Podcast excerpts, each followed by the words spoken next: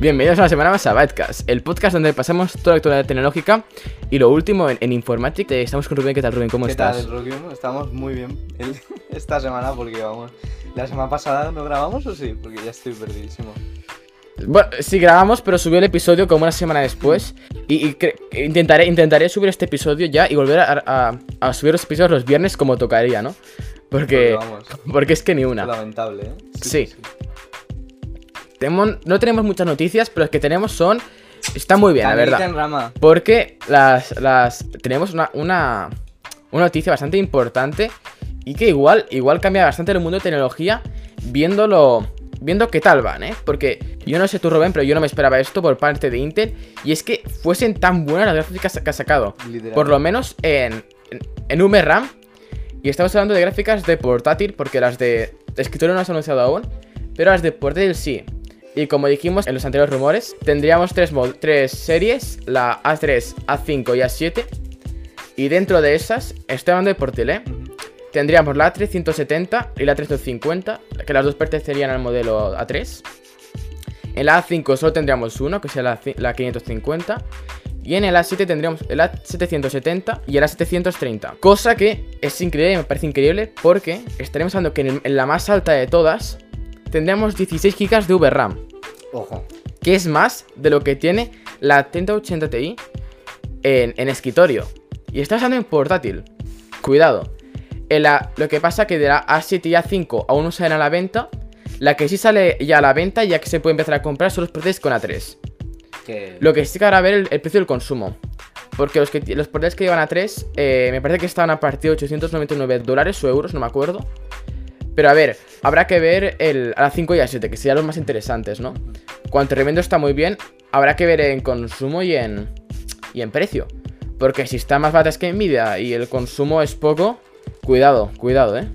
Cuidado.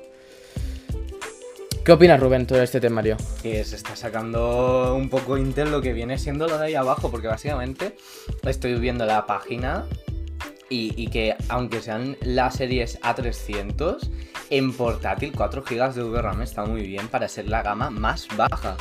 Y sale aquí Let's Play, o sea que tiene pensado para un, gaming de calidad, de creación y de... de de grabaciones en directo que, que tienen que ser muy buenos. ¿Y por cuánto me habías dicho el precio de la gama baja? De la A3 que salen ya a la venta, las de A7 y A5 saldrán en junio, ¿vale? En teoría. Eh, me parece que era a partir de 800, 899, no sé si eran euros o dólares, ¿eh? No lo tengo delante, pero lo... pues está muy bien, porque 4 gigas que será Eh, una 3050. 30-50. Hmm. Wow. Y según que 3060 igual también, ¿eh? Sí, sí, no. No estoy seguro, No, pero la verdad que sí. 3060 todas son las 12 gigas y después la 3060 Ti tiene 8 gigas de VRAM. O sea, esa ya estaría más No, no, no, en, po- en portátil. Ah, en, po- bueno. En portátil la 30... La, en portátil la 3060 Ti tiene... La, o sea, 3060 Ti tiene 8 GB, pero me parece que la 3060 normal tiene 6. Ujú. Du- no lo sé, no estoy seguro, pero me suena mucho. O las dos tienen 6, o, o... No, 8 no, o sea, me parece que la TI tiene 6 y la otra tiene 4, no estoy seguro, pero más o menos irá así. Ojo, Pero que es que está muy Sí, sí, bien, pero está muy estoy bien. viendo y que me gusta su página, como te lo presentan. Las ARC 3 em, para gaming así como de de, de, de- de gente que tampoco es que le dedique mucho. eh, La 5 de, de gaming avanzado y ya de 7 que es el gaming de, de- alto gráfico. Y, y me sorprende que te, te digan DirectX 12 Ultimate, porque tiene, o sea, es compatible con 12 Ultimate y que te presente que el Art Graphics también es para creadores, que está adaptado para Adobe, eh, DaVinci Resolve, el Wondershare Magic, está muy bien, está muy bien. Claro, ahí es donde venía yo a hablar. Es que Intel normalmente sobre todo se ha centrado mucho en el gaming, pero es que aquí no vemos gaming. Aquí nos, nos dice tres cosas: performance, que es rendimiento, gaming, streaming, que habrá que ver si tienen núcleos dedicados, como Nvidia, porque si es así, que es lo que tiene Nvidia contra AMD, que Nvidia tiene núcleos dedicados para streaming y su propio codec. Si Intel saca su propio codec para esto, que hace competencia a Nvidia, mucho cuidado. Ha probado, o sea, ha, testeado junto a Adobe, que tendría los programas de Adobe After Effects, los programas más grandes de, de creación. Con, con Magix, que tendría Vegas. Con Blackmagic, que tendría eh, Resolve. DaVinci Resolve. Con, con Topaz Labs, que no sé qué tiene, pero supongo que también será una empresa importante de creación. Voy a verlo. Y con Wondershare, y con Wondershare, que tendría Filmora y Filmora Pro, ha, ha- ha hablado con las, con las principales aplicaciones de edición de vídeos, bueno, ha hablado no, las ha testeado para asegurar el mejor rendimiento. Que eso está bien, y aquí pone Intel Graphics Arc Graphics for Creators.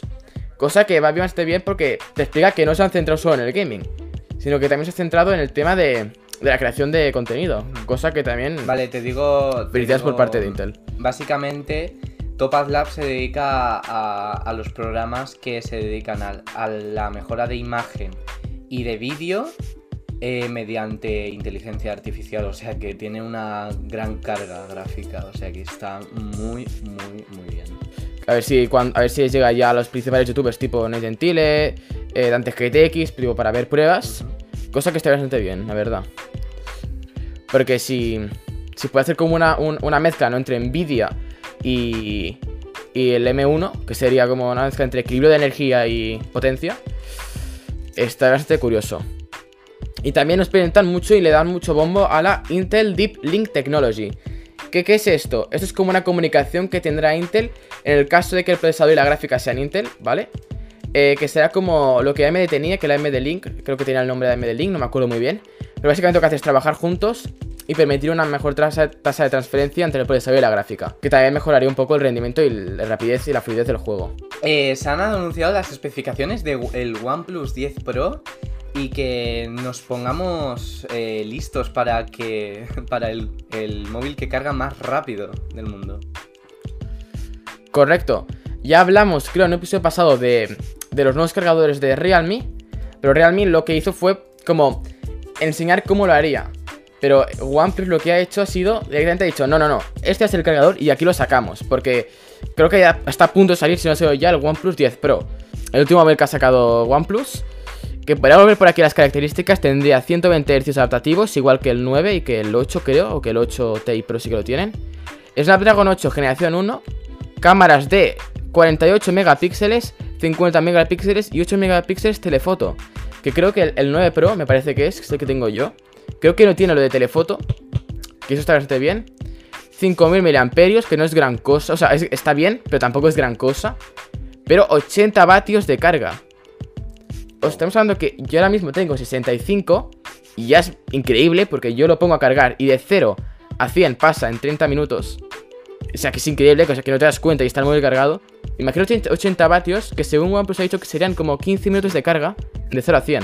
¿Sabes lo que estoy viendo? Que ya existen, eh, eh, por ejemplo, el Xiaomi 12 Pro y un Vivo, o, o, bueno, marcas chinas así, pero que ya han lanzado sus propios teléfonos. Por ejemplo, el Xiaomi 12 Pro tiene ya la carga de 120 watts y supera la de OnePlus, entonces puede ser que la de 80 watts sea marketing o que en la caja te incluya la de 80 watts. Es que no lo entiendo porque yo creo que es más marketing porque no es el que el que más rap o Hombre, no sé.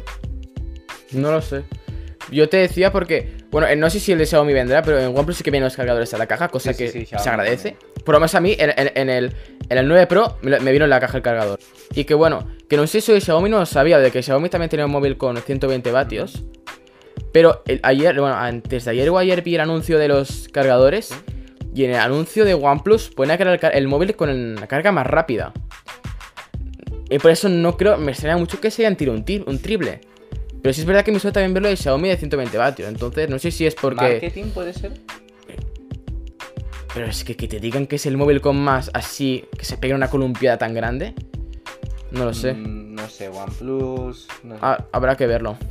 A ver, se pueden. Pero OnePlus tampoco es de columpiarse, pueden, ¿sabes? se pueden referir a que. mm, a que carga más rápido, aunque el Xiaomi con 120 watts al- del 0 al 100% en la página sale que 18 minutos, No sé. Ah, ah, pues el de OnePlus te ponía que eran 15, ¿eh? ¿Dónde? Claro, igual el, el de OnePlus pone, ponía en el anuncio y aquí se le pone que, te- que se cargaba en... Mira, te lo busco. Ah, espérate porque estoy viendo algo que también puede interesar. El, el Xiaomi de 120 watts es con 4 4600 miliamperios, mientras que el OnePlus 10 Pro tiene 5000. No sé. Debería ser al revés. Cuanto más, más- cuanto más dura la Pues- batería, pues más no, tarda en OnePlus cargarse. sale que tiene 5000 y Xiaomi en la página oficial sale que tiene 4600.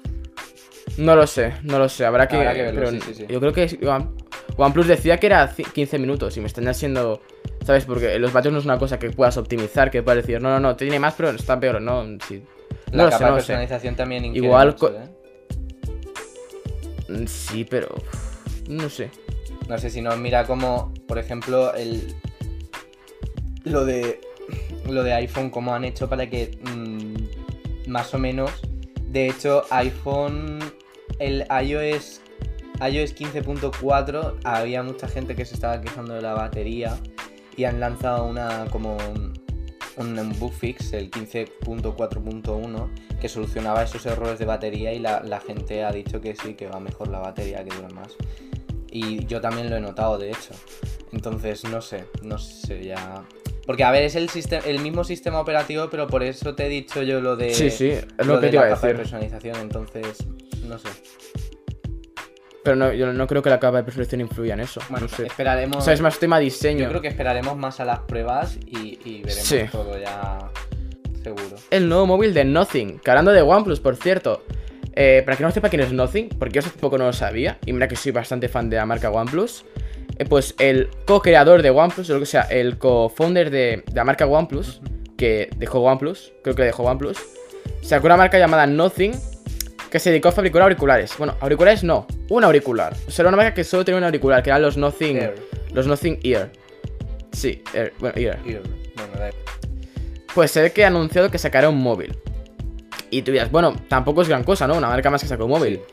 Y es que de verdad que ha puesto mucho hate, mucho hype, que igual este Android sea Android puro, sin colas de Google, o sea, que sea Android como tal, o que en un futuro lo acaben desarrollando a un, a un sistema operativo propio. Sí, No lo sé, pero de momento, claro, a ver, quiero decir, eh, no vas a hacer una. Ah, mira, mira, ah. sin ce- cero de Google porque necesita la Play Store y muchos servicios de Google para que puedan funcionar eso.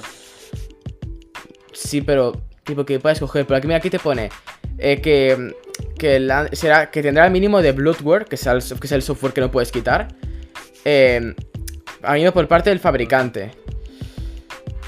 Eh, claro, eh, bueno, también te digo que, que OnePlus quería hacer eso y aún así tampoco se quedó encima con los de Google. Pero bueno, no lo sé.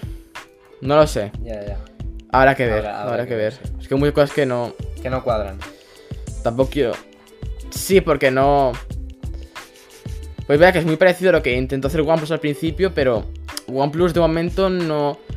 Sí, es muy buena marca y de hecho yo creo que para mí, para mi propia experiencia, es, si no es la mejor, una de las mejores marcas de, de Android.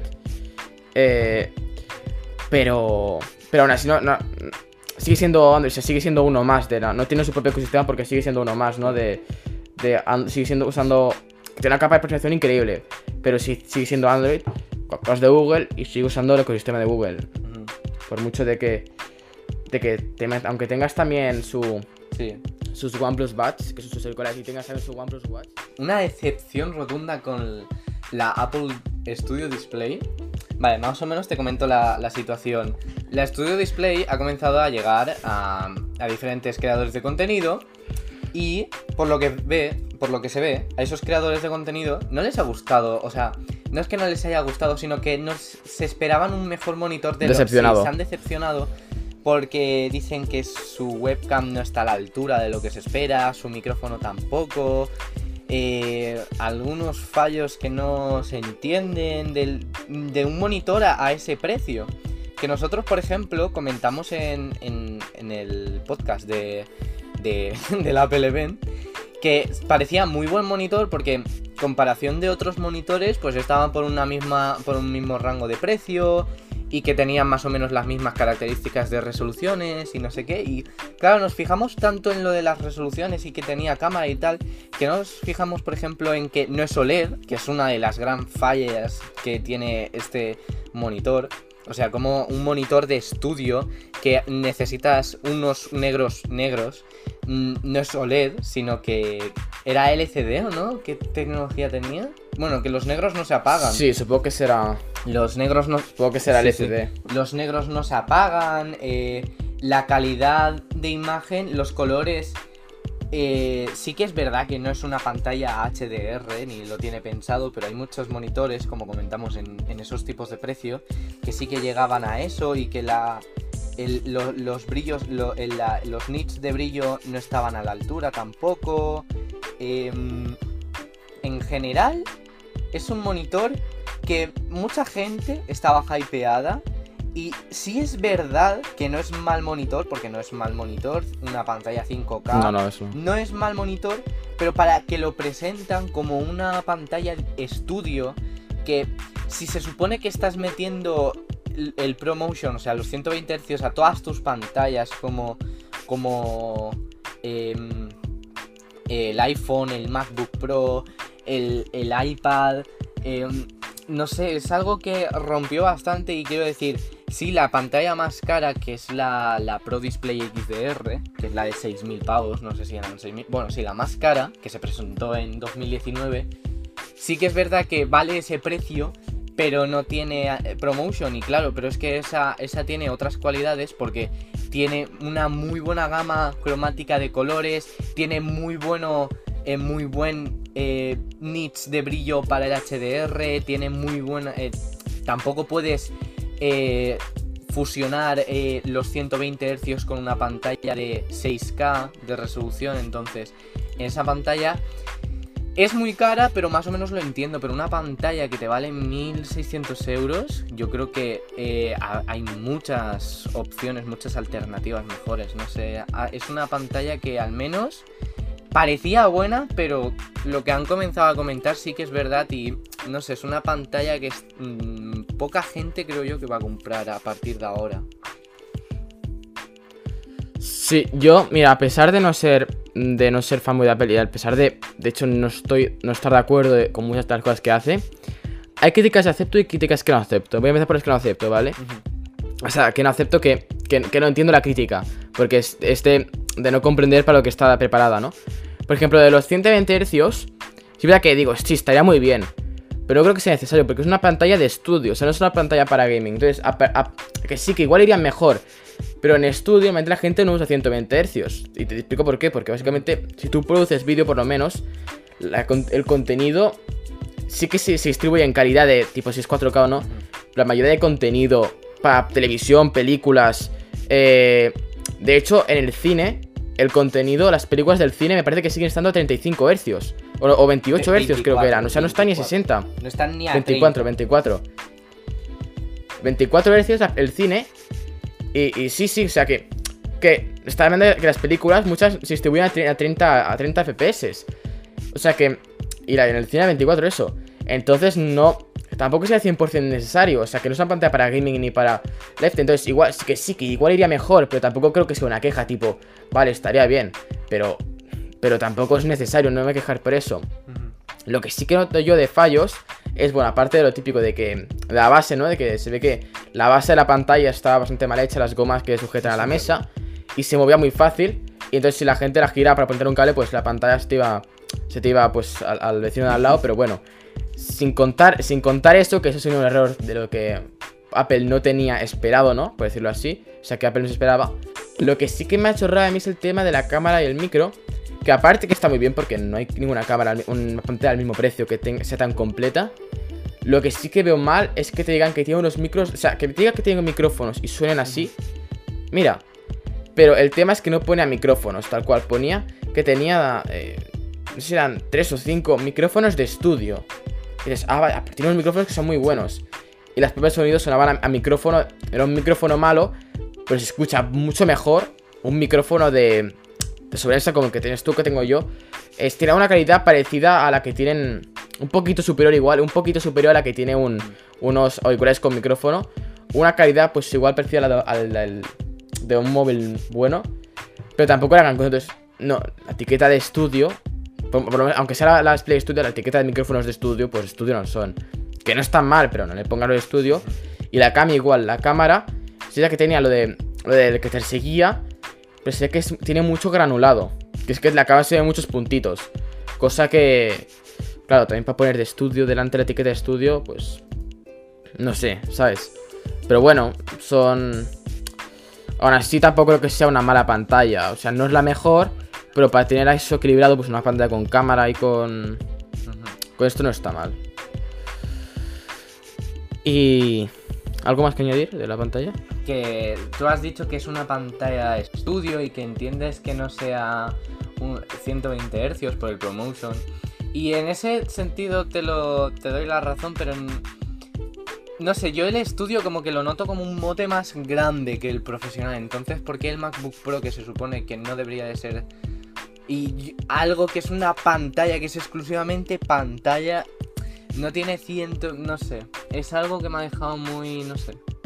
Sí, pero. o sea, en plan. aunque, sea aunque, sea superior, no es lo mismo Pro que estudio. O sea, tipo. Pero. Vale que el Mac no es para jugar. Pues los Mac no están. A ver, que sí puedes jugar, pero que no. Están dedicados especialmente para eso del sistema operativo. Pero el MacBook Pro es más tipo uso pro, ¿no? Si quieres usar, si quieres comprarte un Mac para jugar o para hacerte más gaming, pues te comes el Pro. La estudio sí que es estudio. O sea, aunque sea superior, si vea que el, tipo, el nombre del estudio Apple lo pone superior a Pro, no es lo mismo, sí que es un, es un público diferente, ¿no? Yo creo. Yo, por ejemplo, eh, bueno, es verdad que edito el vídeo entre comillas, para mi, pero para mi propio uso. Pero si me comprase una etiqueta, pues me compraría igual la Pro, no más que, la, que el estudio, pero, pero es, público diferente. O sea, alguien que... si es público diferente y la propia etiqueta te lo dice. Pues tenemos la última noticia y es que no solo Inter ha sacado gráficas nuevas, porque eh, eh, esta semana Nvidia ha sacado al mercado su 3090 eh, Ti. Que a ver, yo creo que es una gráfica que Nvidia la ha sacado sinceramente para decir, oye, estoy ahí. Se acordaros de que estoy ahí. Porque Inter ha acusado mucha atención y esta gráfica es un poco para decir, oye, que, sigo ahí. Porque sinceramente, una gráfica de 2.000 euros que es verdad que es mejor, obviamente es mejor que la 3090. Pero tampoco es mucho mejor y que... No sé si, supongo, no sé si la comprarán muchos mineros. Aún está, no sé si aún hay stock, pero el stock duró bastante. Claro, también por 2.000 euros no te la va a comprar cualquiera, ¿no? Pero... Sí es verdad que ha venido un poco a rematar a la antigua Titan RTX. Pero no creo que tenga mucho público esta gráfica, sinceramente. Y además, cuando este año en teoría tocaría la, la serie 4000, ¿no? Que a ver si sale o no. Pero... No lo sé, yo creo que eso, lo he sacado más por decir, mira, tenemos un poco de tecnología que es un poquito mejor. Eh, porque, claro, sigue, sigue teniendo pues 24 GB de, de, de, VRAM, que es lo que tiene la 3090 normal. Si verá que es mejor, consume bastante más. Y, y, y tiene más CUDAs y eso. O sea, si vas a comprarte lo mejor de lo mejor, cómprate esta, pero yo creo que ha sido más para la, sacarlo para, sí, para decir, oye, acordaos que aunque interesante, yo sigo ahí, ¿sabes? Para decir, voy a sacar algo mientras no sale los 4000 para que la gente se acuerde de mí. Claro, en plan, a ver, entiendo que sí, que mejora en muchos aspectos, porque, a ver, al menos en la página en la que estamos viendo, eh, lo compara con la Titan RTX y no con la 3090 normal, y sí que es verdad que mejoran muchos cores y, y tiene, más, tiene mucho más de, de absolutamente todo. O sea, menos en la L2 caché size, que bueno, creo que se tiene que mantener así porque si no, bueno. La cosa es que es una, se nota que es una gráfica para decir, eh, hola, sí, seguimos existiendo, por favor, no os olvidéis de nosotros y comprándonos que nos vamos a la bancarrota con Intel. Eh, tampoco en la bancarrota. Mm, pero es una... hay que ver, hay que ver. Es una, es una gráfica que se nota que han dicho, vamos a lanzar lo, primero que hemos acabado de desarrollar y que teníamos por ahí, dicen, hostia, la 3090 tirando.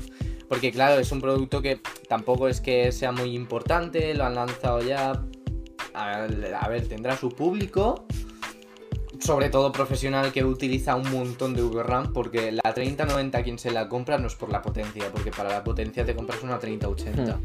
La gente que se compra una 3090 son los usuarios de las Titan o los que sí que necesitan un montón de, de, VRAM como diseñadores de, de, piezas 3D súper complicadas y Pero no sé, no sé.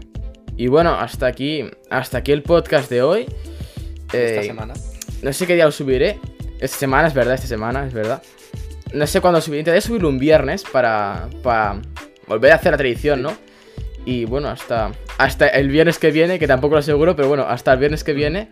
Así que bueno, Adiós. Y añadidlo a la librería también hoy. Siempre lo recuerdo, por si os Por si olvidáis. acaso. Darle a favorito. Eh, sí. Venga, Venga, adiós. adiós.